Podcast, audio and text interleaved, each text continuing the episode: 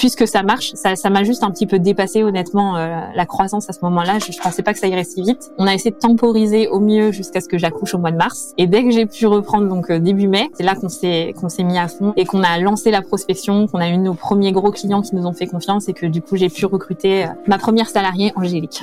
Scale Web, ben, du coup, on a été créé il y a un an. En mai 2021, l'année dernière, donc j'ai recruté ma première salariée. Aujourd'hui, on est 32. On est passé de 0 à 180 000 euros de chiffre d'affaires mensuel à peu près par mois. Donc, on a une croissance de plus de 20 Parfois, il y a des périodes de stagnation et il faut vraiment distinguer deux choses. C'est savoir si tu es en train de tourner en rond ou si c'est juste que tu es en train de prendre de l'élan. Et pour moi, c'est vraiment deux choses différentes. De l'extérieur, ça se ressemble, mais c'est vraiment un peu la force de l'itération. C'est de se dire, OK, en fait, à certains moments, on n'est pas juste en train de tourner en rond, c'est juste qu'on est en train de répéter des choses et de les améliorer, de prendre de l'élan pour que notre lancée soit hyper puissant.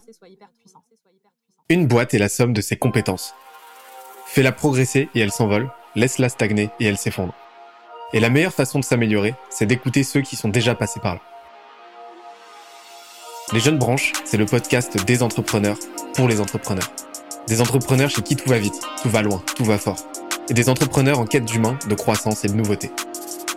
Au programme, des réussites, des échecs, des méthodes et surtout des tonnes d'apprentissages à appliquer le jour même sur ton projet.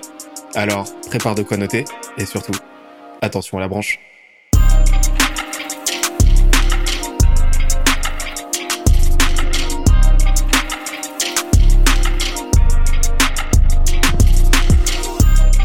Cette semaine, je reçois Emmanuel Van de Petery, CEO de Scale You Up, l'agence spécialiste du recrutement pour start-up en hypercroissance. Elle m'a révélé la façon dont elle s'est lancée seule en pleine crise du Covid et en conciliant son rôle de jeune maman, de comment elle est passée d'une équipe de 2 à 32 salariés en moins d'un an, et de la façon dont elle a pensé leur croissance pour signer les meilleures startups de l'écosystème. Le tout avec ses meilleurs conseils et bonnes pratiques en recrutement, marketing, organisation et management. D'ailleurs, l'épisode est tellement dense qu'on en a fait un PDF récapitulatif. Pour l'obtenir, on se donne rendez-vous sur scalesia.co, s c a l e z i a.co. Dernière chose, si tu aimes nos podcasts, n'oublie pas que les meilleures façons de nous soutenir, c'est de nous mettre 5 étoiles sur la plateforme de ton choix, un petit commentaire, ça fait toujours plaisir, et d'en parler autour de toi. Let's go euh, T'as passé un petit moment en, Thaïlande, euh, et que tu bouges beaucoup. Euh, donc vous êtes full remote et dans une ampleur que nous chez Skelesia euh, qu'on connaît pas parce qu'on est tous sur le même fuseau horaire, même si on est euh, tous en télétravail. Mais toi, ça se complique quand euh, quand t'as 6 heures de décalage horaire, quoi, on va dire, avec tes équipes.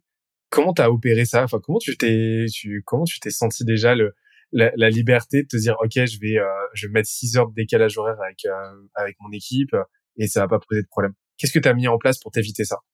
Alors franchement, pour être très honnête, euh, j'avais aucune idée que ça me poserait pas de problème. Je me suis dit c'est carrément possible que ça ne marche pas, donc c'est pour ça aussi que je l'ai testé sur trois mois. Euh, parce que je me suis dit voilà tu vois je me sens pas euh, enfin je vais je vais pas mettre tout euh, on va pas tout, tout brûler alors qu'on a mis du temps à le construire. Donc l'idée c'était vraiment plutôt d'être transparent avec les équipes de leur dire et, j'étais la première personne de l'entreprise à le tester. Tout le monde est en full remote chez nous mais à deux heures de décalage horaire max. Et nous et, donc moi j'ai pris la liberté de, de faire plus. Donc voilà. Et en fait qu'est-ce qu'on a mis en place? Ben une grosse dispo. euh, une grosse disponibilité. Au tout démarrage, j'ai testé euh, de travailler sur les mêmes horaires que la France. Donc clairement, c'est voilà. Après, peut-être qu'il y en a qui arrivent, mais en tout cas, quand tu as des enfants en bas âge, c'est impossible. C'est hyper fatigant parce que du coup, je, terminais mes journées de travail à 1 heure du matin. Euh, mes enfants, ils se levaient à 6 heures. Euh, c'était, c'était juste, c'était juste très compliqué. Euh, et puis ensuite, on a, voilà, j'ai testé différents modes de travail. Ce qu'on a essayé de mettre en place, bon, déjà nous, on utilise beaucoup Discord au sein de l'entreprise. Ça nous permet d'avoir ben, une facilité de fluidité de, de, communication qui est très bien. Euh, on utilise aussi, ben, du coup, euh, de la synchrone euh, quand on en a besoin. Donc aujourd'hui, euh, tu vois, le fait que chaque département sache ce qu'il a à faire, qu'on sache aussi quel est le mode de communication qui est adapté à chacun. Je pense que ça permet de faire en sorte que euh, ben, personne ne soit frustré des situations. Dans tous les cas, en tout cas, ça c'est en tant que CEO, mais je pense que ben, tu es obligé d'être dispo quand les gens en ont besoin. Ça c'est euh, c'est quand même euh, un impératif où que tu sois dans le monde. Euh, si les gens sentent que t'es pas dispo et que ils ont l'impression que tu es en vacances alors que alors que eux ils souffrent. Bon ça c'est, je pense que ça c'est l'effet que tout le monde veut, éviter quoi. Mais à partir du moment où tu, tu, travailles en confiance avec les gens, que chacun sait ce qu'il a à faire, que euh, toi aussi tu es redevable dans une certaine partie parce que ben toi aussi tu tu as des comptes à rendre, tu as des actions sur lesquelles tu peux euh, tu peux communiquer pour euh, voilà communiquer l'énergie, leur montrer que tu es toujours avec eux, etc. Je pense que ça ça peut fonctionner. En tout cas ça a fonctionné pour nous. Ok, donc en fait, c'est euh, ça reste, on, on, reste sur des choses très organiques. En fait, c'est euh, vraiment travailler sur la culture, que tout le monde soit aligné. On, on peut en parler un petit peu de cette culture-là, euh, Scale Up? Euh, ouais, bien parce, sûr. Parce que c'est un vrai enjeu pour toutes les boîtes, mais a fortiori pour les boîtes en, en remote. Il y en a de plus en plus. Euh, en un an, j'ai le sentiment, pour avoir vu passer du contenu de la part bah, de, de la boîte, mais aussi ton contenu, que vous avez réussi à créer quelque chose quand même d'assez solide comment tu l'as mise en place? Comment tu l'as pensé cette culture? Je sais pas si c'était quelque chose que j'ai défini dès le départ, tu vois, en tant que tel. Euh, je pense que c'est vraiment peut-être la force de nos convictions euh, qui font que euh, on a adressé des gens qui finalement se retrouvaient dans ce qu'on essayait de faire comme je te disais, tu vois, dans le monde du recrutement, euh, il n'y a pas grand-chose qui est fait sur le plan culturel ou sur le plan même, euh, voilà, juste euh, de, la marque, comme je t'expliquais. on, travaille vraiment dans un secteur où, ben, les gens sont traités un peu comme, voilà, comme comme de la chair de la chair à canon euh, dans des cabinets où c'est complètement impersonnel où c'est juste de la performance. Donc déjà à partir du moment où toi euh, tu crées quelque chose où c'est pas comme ça ben déjà c'est un peu différenciant dans un premier temps. De deux, quand tu es vraiment drivé par le fait de travailler euh, ben, fort avec euh, voilà de la performance, mais tout en tout en ayant une culture où on peut se dire les choses, où on est transparent, où tu écoutes les gens et comme je te disais, où l'intergénérationnel c'est quelque chose que tu vis comme une force, la diversité c'est quelque chose que tu vis comme une force. Ben du coup les gens se sentent assez libres aussi d'être eux-mêmes, de s'exprimer. Tu parlais du fait que les gens prennent la parole sur LinkedIn, tu vois, euh, chez nous par exemple, chacun fait ce qu'il veut, ils expriment comme ils veulent, nous on force personne à le faire. Y a personne qui écrit les posts des autres, c'est eux qui choisissent de le faire et je trouve ça incroyable qu'ils aient autant envie de partager, tu vois. Mais du coup, pour moi, ça veut dire qu'on a réussi quelque chose, ça veut dire qu'ils savent pourquoi ils sont là, ils ont compris que notre mission, c'est vraiment de faire aimer le recrutement à nos clients comme aux candidats et de vraiment, euh, voilà, on est tous unis dans un même, euh, dans ce même but. Et pour pour te parler un petit peu de ça, nous, on communique notre culture de plusieurs façons. On a euh, tous les mois un monthly vision avec les fondateurs, donc on, est, deux, euh, où on partage vraiment notre vision mois par mois, parce que c'est quelque chose qui évolue beaucoup. On fait des Q&A aussi, toutes les semaines. Donc la plupart du temps, il n'y a pas de questions, mais euh, on leur laisse la possibilité aussi de poser des questions, de poser des questions sur les chiffres, de poser des questions sur euh, les décisions qu'on a prises, on explique aussi beaucoup. Ça ne veut pas dire qu'on se justifie. Des fois, euh, voilà, il y a des choses que les gens ne comprennent pas forcément et que ben, on a décidé en tant que fondateur et c'est comme ça. Mais en revanche, on laisse vraiment la possibilité de poser des questions. On explique aussi les choix qu'on a pu faire, quand ils sont bons, quand ils sont pas bons. Et c'est vraiment des trucs qui, je pense, sont sains, euh, qui permettent aussi de motiver les gens et de leur faire comprendre que ben voilà, c'est pas juste une entreprise en remote où on, où voilà, chacun fait sa vie et puis tu es indépendant, on est quand même tous ensemble. On a mis aussi en place, ben, tu vois, euh, donc on se voit tous les lundis matin, on a un petit coffee ensemble. Euh, tous les jeudis midi, on a un, un déj où en fait c'est il y a trois activités possibles. Soit on a un chill en full English, où du coup il y a des cours d'anglais. Soit on a des jeux euh, qu'on joue ensemble, soit euh, sport. Donc euh, chacun choisit un peu le, groupe dans lequel il a envie d'aller et puis on fait ça comme ça. Donc on a vraiment, tu vois, ce, truc de se dire ok, on, crée une vraie entreprise, on est en remote parce que ben, c'est quelque chose qui arrange tout le monde, mais c'est pas pour ça que euh, on veut pas avoir de lien, c'est pas pour ça qu'on n'a pas un objectif commun. Euh, tu vois, par exemple en ce moment, ben, parfois on peut avoir des, difficultés ou de la stagnation ou il y a des périodes de creux. Ben, c'est aussi important de pouvoir avoir ton équipe, de leur dire les choses, de leur dire que ça va pas.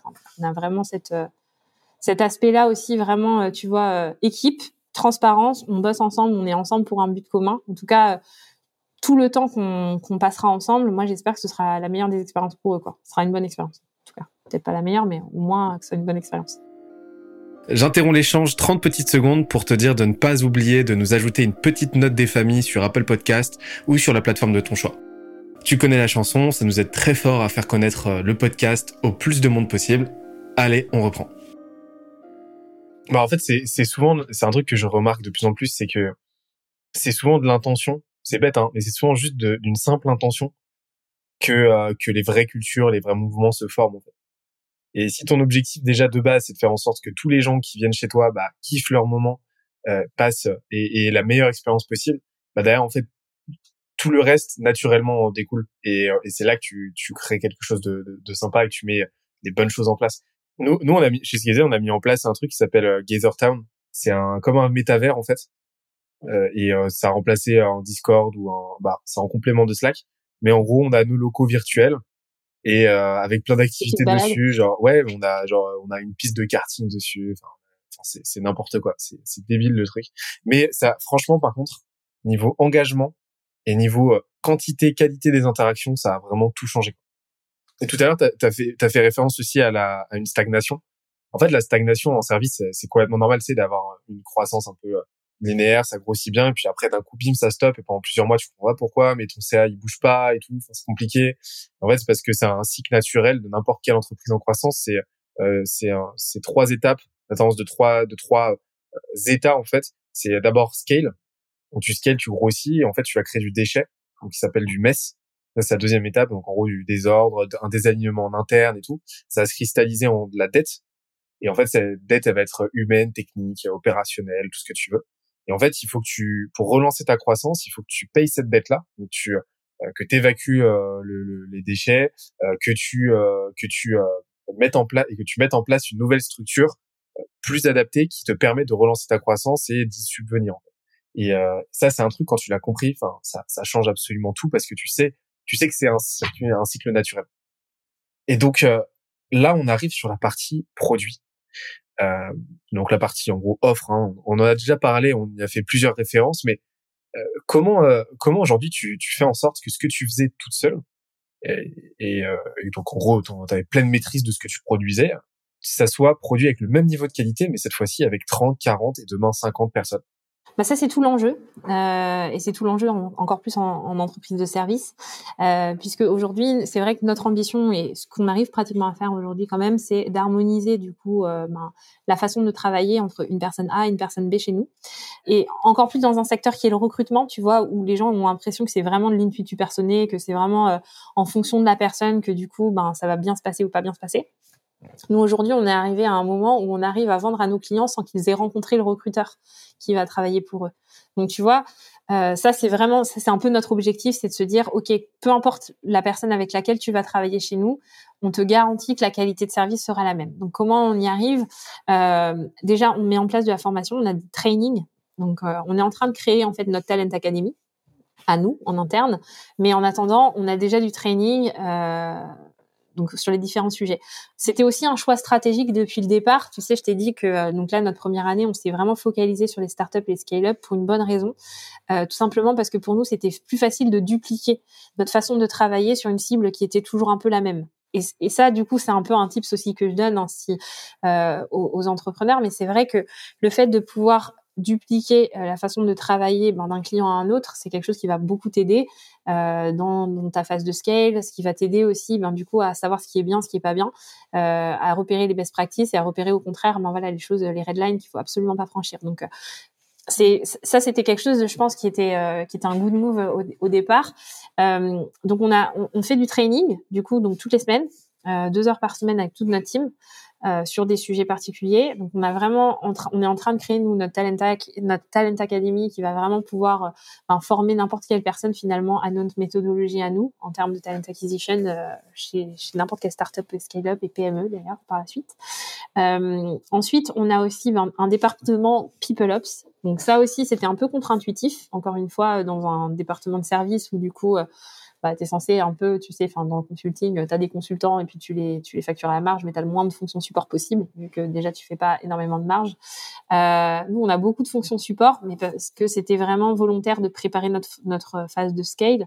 Donc, on a un département People Ops qui justement est chargé de mettre en place une méthodologie, de mettre en place ben, des, des KPI, de mettre en place aussi euh, un, un petit peu, un, enfin pas un petit peu, mais carrément des standards de performance et donc euh, de, de, mettre en place euh, ce qu'on appelle un, un, un, très bon parcours finalement chez Scale Up et faire en sorte que tout le monde se, se dirige vers là. Donc on a vraiment un, un petit peu, ça c'est le management, on a un management un peu serré, enfin serré de pas serré en termes humains, mais serré en termes de on a l'objectif qui est défini et on essaye de, de pousser les gens vers vers ça. Donc donc ça c'est ce qui fait aussi qu'on a cette cette possibilité d'harmoniser. Après, on n'est pas forcément encore parfait sur cette partie-là. Donc, enfin, et quand je dis pas forcément parfait, c'est un euphémisme. Hein. Je pense qu'on a encore une, marge de progression. Mais euh, l'idée, c'est aussi de se servir un peu des forces de chacun, tu vois, pour réussir à créer un peu, euh, ben voilà, le super recruteur avec euh, les bonnes, les bonnes techniques en fait de, de, de recrutement adaptées pour chaque personne, avec ben, les modules qui manquent en fonction de chaque personne. Donc là, c'est tout l'objet de ce qu'on est en train de construire actuellement, justement, pour garantir vraiment une qualité de service qui soit complètement euh, transparente et complètement euh, équivalente en fait en fonction, euh, peu importe la personne qui s'en occupe. Le, succès absolu sur ce genre de chantier jamais n'existe pas. Mais par contre, en gros, tu as vraiment mis en place un pôle à part entière qui s'occupe de cette standardisation-là avec la partie méthodologie et objectivation. Ouais, exactement. mais et, et, en fait, tu, tu disais qu'on n'arrive jamais complètement, et je pense que je pense que c'est vrai, mais de l'autre côté, je pense que c'est vraiment possible aussi d'arriver à quelque chose qui est très très proche du euh, voilà, de la franchise entre guillemets, tu vois, sur le produit par exemple. Je pense que c'est vraiment possible euh, en ayant simplement des choses qui sont extrêmement bien expliquées, extrêmement détaillées, avec une méthodologie. Et ça, bon, bah voilà, ça prend du temps, ça prend d'avoir de l'expertise aussi au départ, mais bon, comme ça, c'est quelque chose que nous on a, on a plus de dix ans d'expertise sur le sujet. On a eu le temps en fait de vraiment documenter euh, tout ce qui fait que c'est un succès, tout ce qui fait que c'est un échec, euh, d'avoir mis en place vraiment une méthodologie un peu point par point. Et après, finalement, une fois que c'est formalisé, que c'est mis en place, donc là, c'est un gros travail, c'est hyper, titanesque, hein, mais une fois que c'est mis en place, je pense que vraiment tu peux réussir à, avoir des standards qui sont euh, qui sont très très acceptables à minima partout. Et puis après, voilà, le, différentiel, ça sera voilà, ça sera mineur, mais euh, ce sera, on va dire que ce sera la, touche du, TAM. C'est ça. Et, donc, euh, une fois que tu as mis en place cette méthodologie, c'est-à-dire la bonne trame, les bons process, les bons outils et les bonnes connaissances, c'est un petit peu le, c'est un petit peu le, trio gagnant bah là, t'as plus qu'à t'assurer de recruter les bonnes personnes. Alors, Exactement. T'es recruteuse, on va parler recrutement. Allez. Mais euh, du coup, euh, de, de ton côté, euh, on, on, parle très souvent du recrutement dans la tech. Euh, donc recruter un product manager, recruter un, un dev, etc. Enfin des bons devs, c'est très compliqué. C'est des profils pénuriques, mais c'est aussi compliqué dans le recrutement et pour recruter des, euh, des, des TAM, c'est pas chose aisée de, de, de ma connaissance. Euh, comment tu fais toi pour attirer les bons talents, t'assurer qu'ils bossent euh, au bon endroit, qu'ils bossent pour les bons clients? C'est c'est quoi ta secret sauce? Ben, je pense que déjà être recruteur, c'est un bon point de départ parce que ben, du coup, voilà, les gens savent savent qu'ils parlent à quelqu'un qui connaît leur métier et qui considère leur métier comme quelque chose d'important. Et ça, en fait, ça, ça marche pour tous les métiers, tu vois. Je veux dire, les techs, ils parlent bien aux tech, les sales parlent bien aux sales. Pourquoi? Parce que les candidats ont besoin de se sentir importants, ont besoin de se sentir valorisés, ont besoin quelque part de sentir aussi qu'ils vont avoir une valeur ajoutée dans ton projet.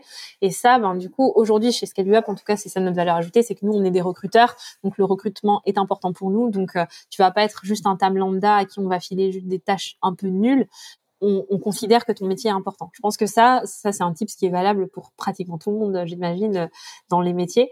Euh, c'est vraiment accorder de l'importance en fait au poste qui va être euh, occupé par la personne. Euh, ensuite, ben du coup voilà, je, je dirais qu'on a quand même aussi euh, une façon d'aborder les candidats qui est qui est aujourd'hui ben, très euh, en phase avec euh, avec la façon dont les candidats veulent être abordés, euh, c'est-à-dire avec sympathie, c'est-à-dire de façon simple, avec des process qui sont très courts. Aujourd'hui, notre processus de recrutement interne, il est à l'image de tout ce qu'on fait sur le reste. On est sur un délai max de une semaine. donc c'est très très court, tu vois, c'est hyper réactif, mais ça permet aussi aux gens dans un contexte concurrentiel ben, de savoir vite de quoi il en retourne, de savoir se positionner, d'avoir une réponse claire, un oui, un non, voilà, c'est ce sont des c'est un peu des évidences quelque part, mais ça, ça n'empêche pas en plus d'avoir un process qui est très complet, parce qu'on a quand même un process qui est complet, qui leur permet à la fois qui permet aux candidats quand même de se projeter dans le fait que ok, on est une entreprise professionnelle. Euh, J'ai rencontré quand même plusieurs personnes de l'entreprise, donc je peux je peux savoir un petit peu à quoi m'attendre. Euh, en même temps, on m'a quand même questionné à la fois sur qui je suis, à la fois sur mes compétences, à la fois sur euh, ben, mon fit, mon intérêt pour l'entreprise. Donc euh, voilà, il y a quand même cette vision un petit peu holistique du candidat. Mais tout ça, ça s'est fait sur un temps très court. Et du coup, ça permet de, voilà, ça, ça, je pense que ça permet quand même aux candidats de rapidement se décider, de rapidement avoir les cartes en main et de se dire même, ok, c'est là que je veux travailler en fait, tu vois, parce que ben il y a l'image qu'on peut dégager sur les réseaux sociaux, mais après il y a aussi ben la réalité et de voir un petit peu ben le rush entre guillemets qu'on prend à, recevoir les candidats, à considérer leur candidature comme importante et du coup à leur donner un feedback très rapide. Je pense que du coup c'est une bonne façon aussi de pouvoir euh, s'assurer qu'eux aussi sont dans le bon, dans le bon mood. Euh, clairement, tu vois un candidat qui a pas de dispo avant trois semaines ou qui fait traîner dix fois ou euh, qui est un petit peu lent à renvoyer les, les documents ou enfin peu importe ce qu'on lui demande. Bon, a priori, en tout cas chez nous, il va être bousculé quoi. J'ai cru comprendre que oui, on blaguait tout à l'heure sur le fait que vous étiez pas très occupé, etc. Mais c'est inversement proportionnel euh, à la qualité de cette vanne, c'est-à-dire que euh, j'ai l'impression que ça bouge assez vite. ouais, clairement. J'espère que l'épisode t'a plu autant que ça nous a plu de l'enregistrer et de le produire. En attendant le prochain épisode, on se donne rendez-vous sur scalezia.co, s c a l e z i où tu découvriras des cours, des vidéos et des lives en libre accès pour t'aider à faire décoller ta boîte comme jamais. On se dit à très vite. Bye bye.